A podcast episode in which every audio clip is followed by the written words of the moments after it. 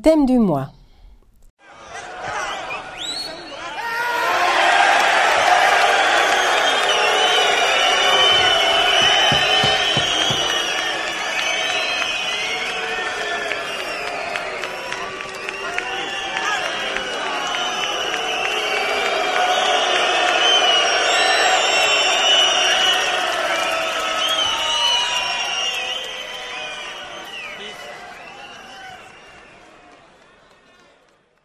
Bonjour, bonjour euh, pour ces thèmes du mois de février.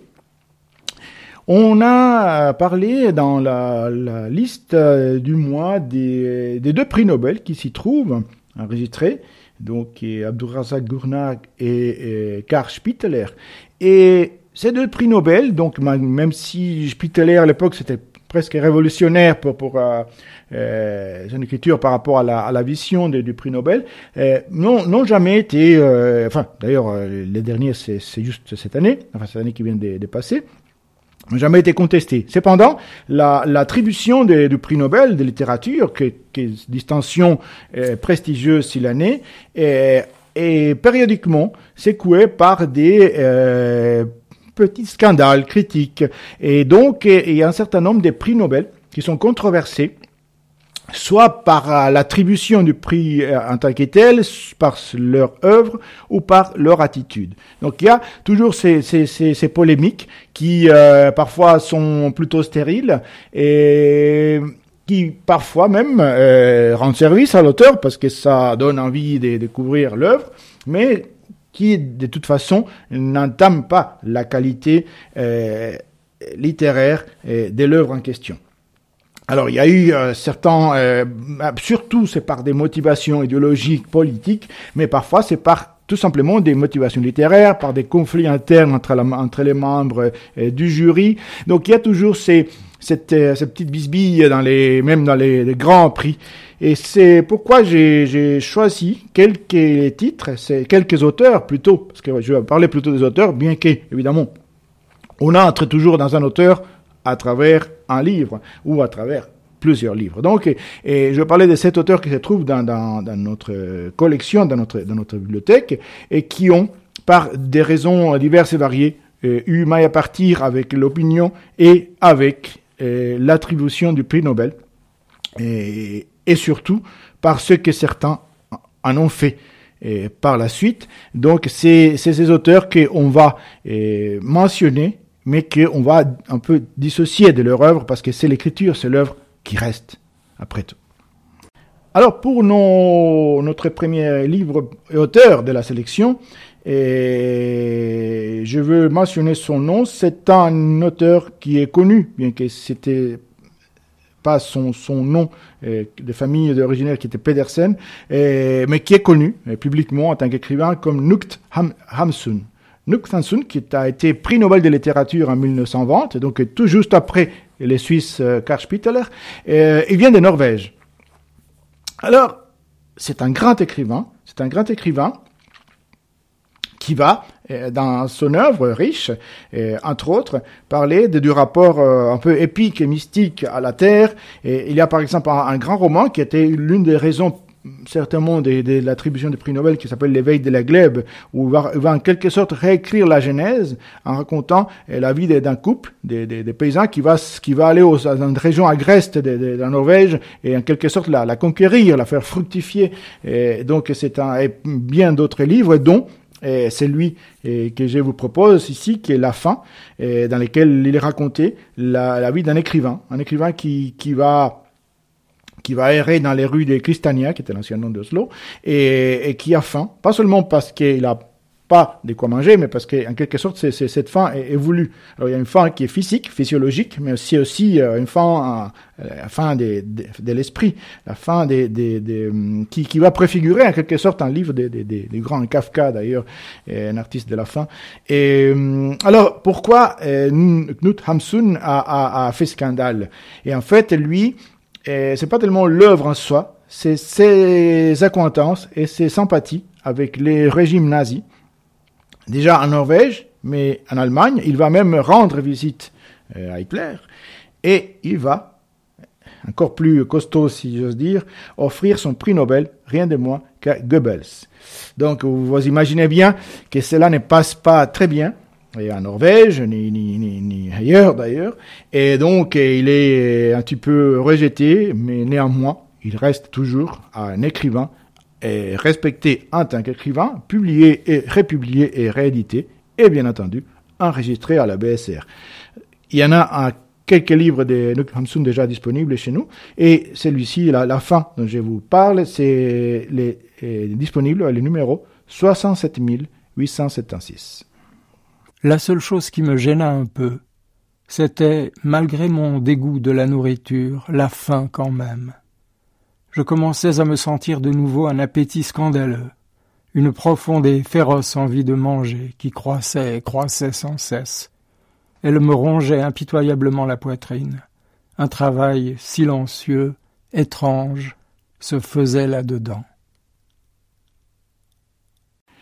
Pour les deuxièmes prix Nobel euh, qui a suscité des controverses, je vais aller en Russie et plus, plus particulièrement en Union soviétique, car il, nous sommes en 1958. Et qui reçoit les prix Nobel en 1958, ou plutôt qui ne les reçoit pas, c'est Boris Pasternak. Boris Pasternak, est, grand poète et écrivain d'origine juive, russe, d'une famille aisée.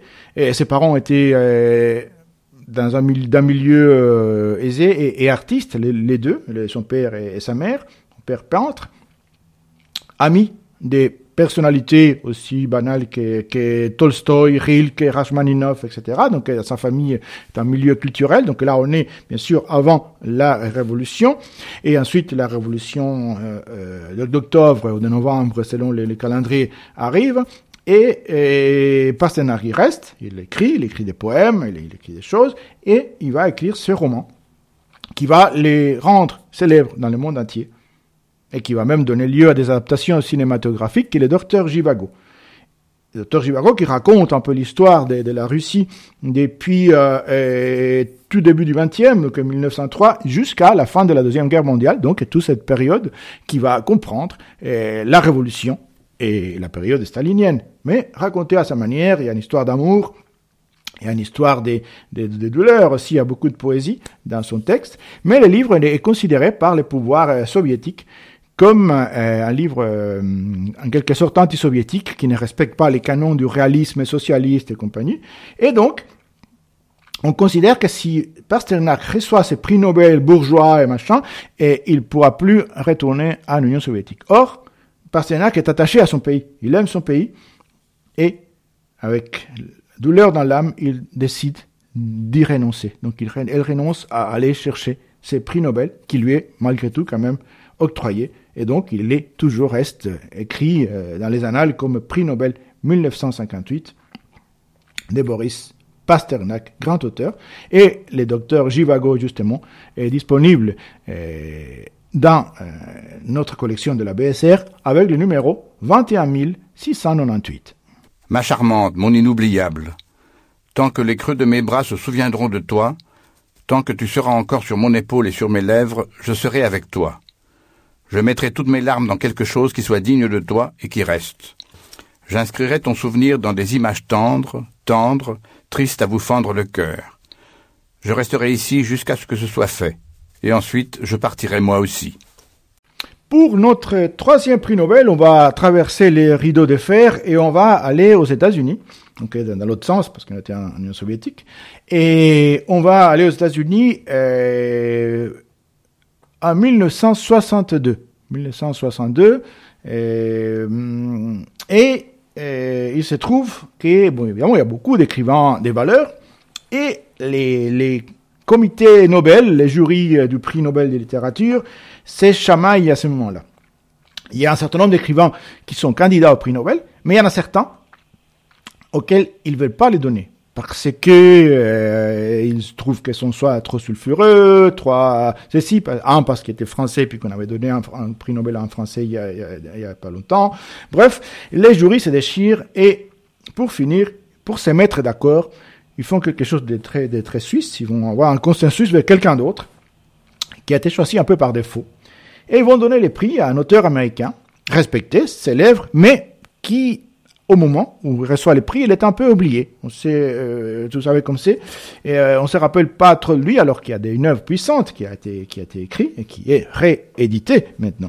Mais à l'époque, en 1962, il était un peu dans l'oubli. Et il s'agit de John Steinbeck. Et John Steinbeck reçoit le prix Nobel en 1962. D'ailleurs, euh, les journalistes, un journaliste lui demande à ce moment-là s'il euh, considérait que, oui, s'il était surpris et puis il de, de recevoir, et puis il dit que oui, il dit qu'il pense qu'il ne méritait pas du tout le prix Nobel. Donc en plus, il était un gars modeste.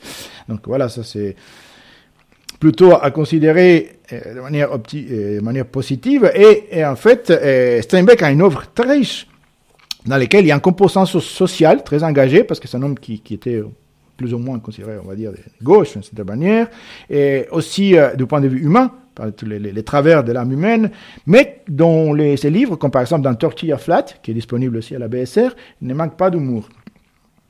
Les livres que je vais mentionner tout simplement ici, vous écouterez, je pense, avec grand, grand plaisir, c'est euh, un, livre qui est en quelque sorte un grand classique, parce que ça va raconter un peu cette histoire de la dépression, la grande crise des années 30 aux États-Unis, la pauvreté, la misère, comment il a balancé des gens, des milliers de gens dans les rues, à, la recherche des, moyens de subsistance. Et donc voilà, c'est une idée qui a, qui a, une valeur presque épique, parce que c'est une sorte de disée de, de, de, cette famille paysanne qui vient de la région de l'Oklahoma et qui va, et qui va, en plus, il y a la crise, il y a un côté écologique, parce qu'il y a le sol qui est, qui est, qui est appauvri, donc les sols ne donnent plus rien parce qu'il a été trop exploité, et, et, et, donc il y a les, les, mauvais, les, les, temps, les problèmes de, de la météo, des, sols qui s'appauvrissent par les surexploitations, la crise économique, et ces gens-là sont, euh, doivent fuir vers l'ouest, vers la Californie, pour essayer de survivre. Donc c'est un livre puissant qui s'appelle Les raisons de la colère, et qui est disponible avec le numéro 2069, 2069. Les propriétaires terriens s'en venaient sur leurs terres, ou le plus souvent c'étaient les représentants des propriétaires qui venaient. Ils arrivaient dans des voitures fermées, tâtaient la terre sèche avec leurs doigts, et parfois ils enfonçaient des terrières de sondage dans le sol pour en étudier la nature. Les fermiers, du seuil de leur cour brûlée de soleil, regardaient mal à l'aise quand les autos fermées longeaient les champs. Et les propriétaires finissaient par entrer dans les cours, et de l'intérieur des voitures, ils parlaient par les portières. Les fermiers restaient un moment debout près des autos, puis ils s'asseyaient sur leurs talons, et trouvaient des bouts de bois pour tracer des lignes dans la poussière. Par les portes ouvertes, les femmes regardaient derrière elles les enfants, les enfants blonds comme le maïs, avec de grands yeux, un pied nu sur l'autre pied nu, les orteils frétillants. Les femmes et les enfants regardaient leurs hommes parler aux propriétaires. Ils se taisaient. Certains représentants étaient compatissants, parce qu'ils s'en voulaient de ce qu'ils allaient faire, d'autres étaient furieux parce qu'ils n'aimaient pas être cruels, et d'autres étaient durs parce qu'il y avait longtemps qu'ils avaient compris qu'on ne peut être propriétaire sans être dur. Et tous étaient pris dans quelque chose qui les dépassait. Il y en avait qui haïssaient les mathématiques, qui les poussaient à agir ainsi. Certains avaient peur, et d'autres vénéraient les mathématiques qui leur offraient un refuge contre leurs pensées et leurs sentiments. Si c'était une banque ou une compagnie foncière qui possédait la terre, le représentant disait la banque ou la compagnie euh, a besoin, euh, veut, euh, insiste, exige, comme si la banque ou la compagnie étaient des monstres doués de pensées et de sentiments qui les avaient eux-mêmes subjugués. Eh bien, pour notre quatrième prix Nobel, on va, on va venir en France, euh, euh, tout près de, chez nous, de la Suisse, et on va mm, avancer très légèrement dans le temps par rapport à John Steinbeck. On est en 1964, et le prix Nobel est octroyé à un écrivain qui a déjà une, une œuvre, une vie riche en tant que, que, que philosophe, d'abord, qu'écrivain, et comme engagé politiquement. Et il s'agit de Jean-Paul Sartre. Jean-Paul Sartre reçoit le prix Nobel en 1964, il les reçoit mais il les rejette. Il refuse d'accepter, euh, enfin il n'accepte pas clairement les prix Nobel. Pourquoi il fait ça?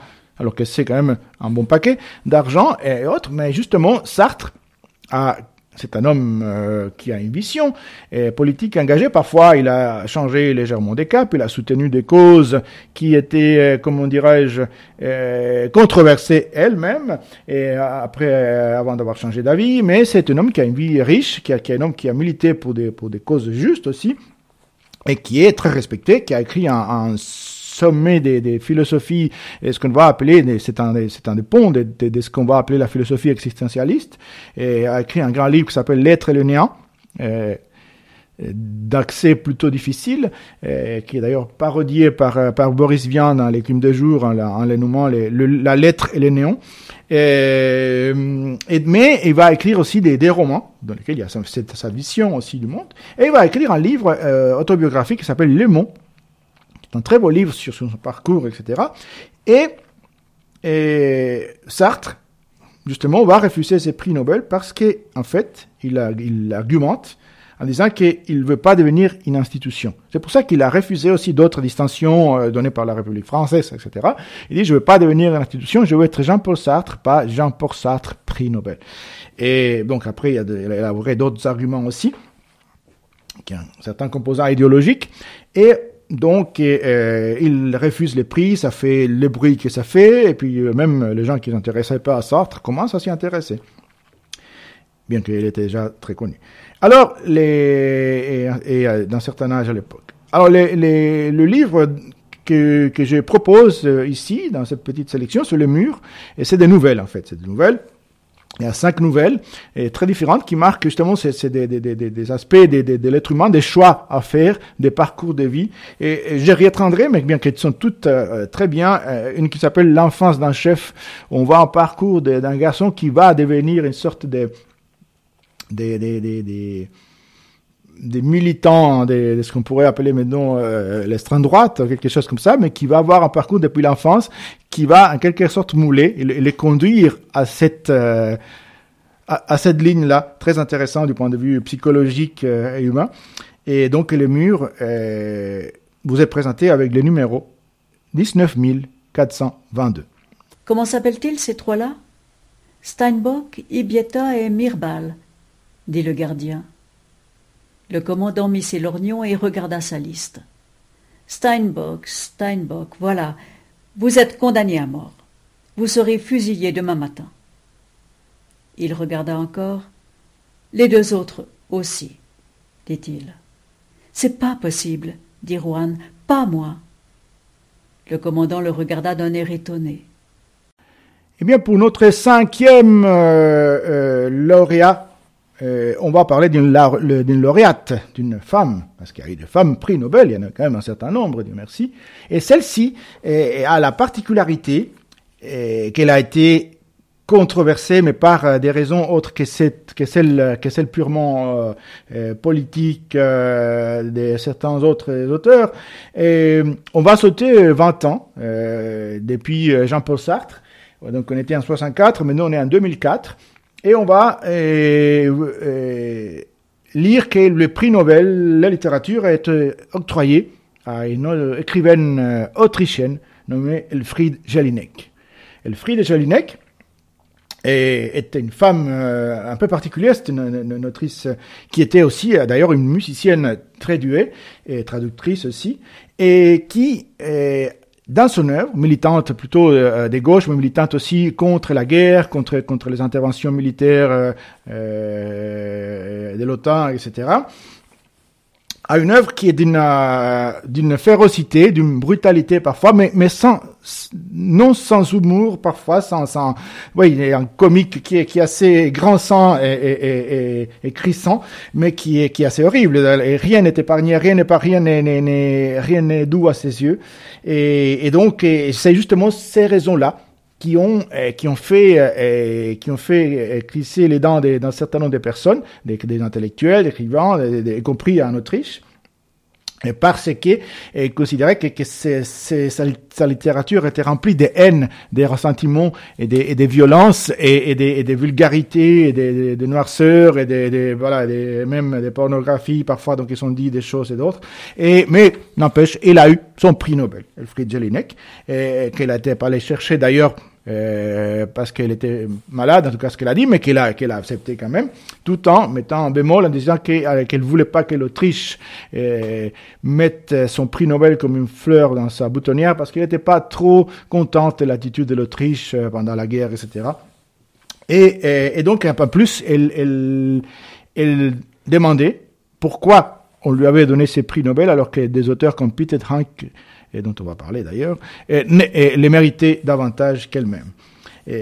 parmi les livres d'Elfried Jelinek, bon, il y en a beaucoup dont je vous parler, mais étonnamment, il y a presque aucun qui a été enregistré. On va, on va combler ces vides et, on vous dira de vous accrocher quand les livres seront enregistrés, mais il y en a un qui est célèbre parce qu'il a donné lieu à un film un film assez assez assez dur qui s'appelle le père et, et qui qui raconte sa vie de cette, de cette femme qui a qui est un peu sous l'emprise de sa mère possessive et cette femme qui est qui est pianiste justement qui est musicienne et qui a une vie en apparence euh, réglée calme qui justement a besoin de se défouler et qui est donc a une vie parallèle assez assez trouble et troublante.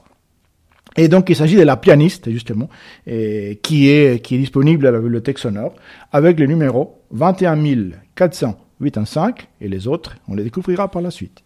Chapitre 1 Erika Kohut, professeure de piano, entre en trombe dans l'appartement qu'elle partage avec sa mère. La mère aime appeler Erika son petit ouragan. L'enfant, en effet, se déplace parfois avec une vélocité extrême. Elle cherche à échapper à sa mère.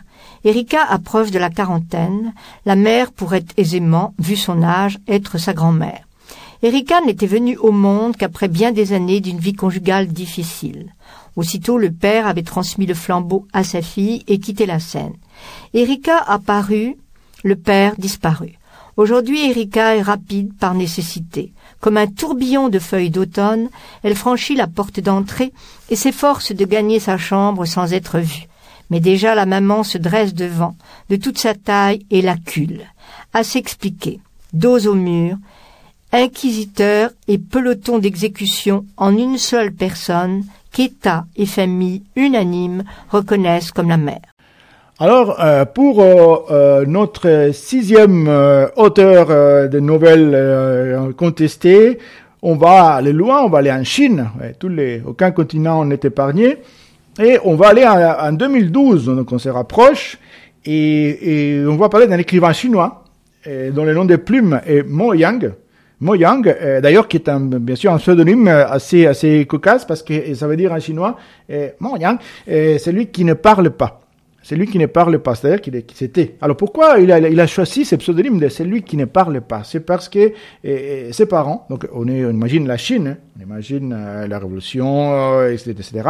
Et ses parents lui avaient dit, bon, essaye de pas trop de parler des opinions en public, etc. Donc c'était lui qui s'appelle en réalité Guam Moye et a, choisi ce pseudo de Moyen pour, euh, pour son œuvre. Alors, Moyen, c'est un écrivain qui euh, qui travaille un peu, c'est sa littérature est en partie en tout cas de ce qu'on appelle la quête des, racines, c'est-à-dire qu'il va il va parler de sa de sa, sa Provence, donc les Shandong, et, il va parler de l'histoire de ces paysans avec des, romans un peu des, sagas comme les clans du Sorgho d'ailleurs qui a été célèbre et qui a et euh, été transposé en film sur le nom de Sorgho rouge je crois. Et ainsi de suite. Et, et, et un roman alors qui a été euh, alors il a été assez accepté, par les régimes chinois, malgré son, son côté un petit peu taquineur. Mais taquineur, c'est un homme très intelligent, donc il sait où taquiner et où s'arrêter, un peu comme Leonardo Padura à Cuba. Et, donc, et, et, c'est où s'arrêter, sauf un livre qui s'appelait, hmm, déjà les titres, bien sûr, il n'y avait pas qu'en Chine ça aurait pu faire et, ça s'appelait Beau sang, belle fesse. Et, là, il a, a, été, il a été en partie censuré, mais bon, ça n'attaquait pas le pouvoir chinois, donc ça, ça passait quand même.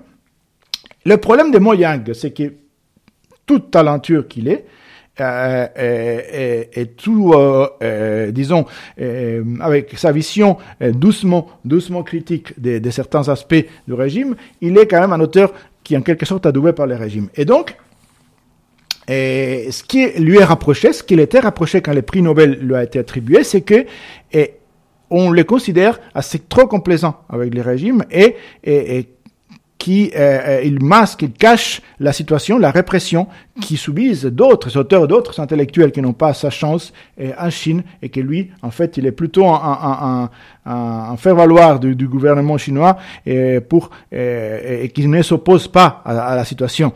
parmi ceux qui les contestent, il se trouve un artiste chinois très connu, peintre, qui a écrit d'ailleurs sa mémoire récemment, Ai Weiwei, qui a beaucoup protesté contre l'attribution du prix Nobel à, à Moyang. N'empêche que Moyang, c'est un grand écrivain, que euh, ça vaut la peine vraiment de les lire et de les découvrir pour ceux qui ne les connaissent pas, et qui donc euh, a un certain nombre de livres déjà enregistrés et disponibles à la bibliothèque sonore, comme celui dont je vais euh, énoncer les, titres et les numéros. Le maître a de plus en plus d'humour. Donc c'est l'histoire. Il, y a, une, usine en Chine, il y a un petit, personnage, un artisan maître Ding qui va bien sûr être viré. Hein, c'est ce changement qui se produit en Chine. Mais il va trouver une idée, une idée un petit peu euh, hors la loi, et qui donc va peut-être le sauver. Donc ça s'appelle Le Maître a de plus en plus d'humour et les numéros de ces livres, mais les autres sont aussi à découvrir, et les 13 748. Lorsque Lao Ding, à l'âge de 60 ans, est licencié de l'usine Étoile Rouge pour cause de faillite, c'est un monde qui s'effondre. Mais une nouvelle Chine est en train de naître, fondée sur l'initiative privée, où se déploie tout ensemble l'ingéniosité du petit peuple, la corruption des cadres, la solidarité des générations et le chacun pour soi. Maître Ding retrouve l'enthousiasme et la vigueur grâce à une idée géniale, bien audacieuse, et à l'infaillible soutien de son fidèle apprenti devenu conducteur de tricycle. Il ne sait pas qu'au début de l'hiver, une nuit de terreur l'attend. Moyan exerce une fois de plus son regard décapant sur la société chinoise contemporaine. Ce court roman déborde de tendresse et d'humour. Eh bien, notre septième et dernier auteur prix Nobel controversé c'est un prix Nobel qui a été très controversé et qui est assez récent en tant que prix Nobel, et c'est un autre Autrichien. C'est Peter Hanke. Justement, euh, c'est lui auquel le de Jelinek considérait qui, qui méritait son prix Nobel à elle. Ah, le prix Nobel lui a quand même été octroyé, mais en 2019. Alors pourquoi est-ce que le prix Nobel de Peter Hanke a été controversé? Ce n'est pas par rapport à son œuvre, qui est universellement respectée. Peter Hanke, qui, a, qui est un, écrivain qui, qui, qui, puise dans les, dans les complexités du langage, et c'est un il travaille beaucoup avec la, la, la, la la complexité, les procédés narratifs complexes. Donc, c'est pas un écrivain, et, alors, dans certaines de ses œuvres, qui est, disons, extrêmement facilement accessible, mais c'est un, un, auteur d'une grande richesse qui explore un peu aussi la, la, la complexité, la, la, solitude contemporaine, l'angoisse contemporaine et, provoquée par cette société, mais qui est aussi un auteur engagé, engagé parfois euh, d'une manière qui peut être considérée comme pas politiquement correcte pour revenir à ce dont on parlait dans, dans, la, dans la, liste. Et, et euh, par exemple, par exemple, Peter, Peter Hanke, pardon, a, a, a déjà, il s'est opposé, bon, c'était pas le seul, au, bombardement de l'OTAN euh, en Serbie. Euh, vous vous rappelez de ça? Et pendant la, cette guerre euh, des, des, Balkans, une, des, affrontements des, Balkans. Et, et, et, par la suite, il a été, ou en tout cas, il a, il a dit qu'il avait été peut-être un petit peu moins mal interprété, mais il a été plutôt Mm, pro Milosevic en, en, Serbie. Donc ça c'est, en tout cas ça est, plutôt par opposition à, la, à, aux occidentaux et aux américains que par amour conditionnel avec Milosevic, mais aussi par, par amour pour, pour le peuple serbe. Il faut savoir que Peter Hank, bien qu'autrichien, il est, il fait partie de la minorité slovène, donc d'Autriche. Et bon, par sa mère, mais par son, père, c'est un soldat allemand, un soldat allemand de, Reich, pas un militaire, pas quelqu'un de, de, de, la, de la, de la Gestapo, des SS, mais un soldat de base allemand. Et sa mère était une Slovène euh, d'Autriche, donc il est sensible à ce qui se passe aussi dans la région des Balkans. Bref, et, et son prix Nobel a été contesté, mais il l'a eu quand même, Peter Hanke, en 2019. On a un certain nombre de livres de Peter Hanke disponibles à la bibliothèque sonore, et celui que je vous présente, euh, enfin, que, je vous mentionne tout simplement euh, aujourd'hui, c'est La Nuit Morave. La Nuit Morave, là, c'est une, une sorte de divagation poétique, euh, philosophique, et un échange entre Alors, il y a des choses étranges qui se passent, il y a une femme euh, dangereuse, il y a, il y a, il y a beaucoup de, de, voix, il y a des gens qui parlent, il y a une réunion des, joueurs. Ça parle d'amour, bien sûr, comme, comme souvent chez lui, mais aussi des solitudes, et aussi des, des déchirements et des pertes. C'est un beau livre, un livre exigeant, mais, mais d'une grande richesse. Et donc, la nuit morave qui euh, est présentée avec le numéro 68 586. Un écrivain sort de son silence en compagnie de quelques-uns de ses amis et disciples. Ils ont été conviés sur la péniche baptisée la Nuit Morave, qui lui sert de refuge depuis une dizaine d'années, amarré dans une boucle de la Morava, affluent serbe du Danube. En maître des lieux, il les reçoit pour un dîner, puis se lance dans un long monologue mezza ponctué seulement par le coassement des grenouilles sur le fleuve.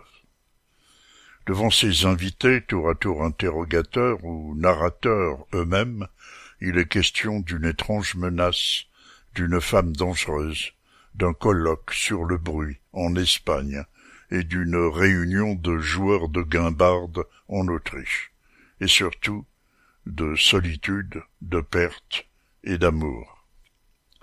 La nuit morave transporte le lecteur dans un territoire imaginaire envoûtant et singulier. Voilà pour cette petite sélection de prix Nobel controversés, parce qu'il faut toujours aller au-delà de, l'opinion de, de, la, de la personne. Et on sait qu'il y a des écrivains qui, humainement, politiquement ou idéologiquement ou euh, euh, sont peut-être des êtres contestables, des êtres avec lesquels on n'aimerait pas boire un café. Mais quand on lit ses livres, quand on lit ses œuvres, on aime ses livres, on aime ses œuvres, et on oublie qui les a écrits. Parce que la littérature a une autonomie et une beauté dont il faut profiter. Alors voilà, profitez-en et bonne suite, euh, profitez bien, bonne rentrée dans le printemps qui approche avec paix et bonne santé.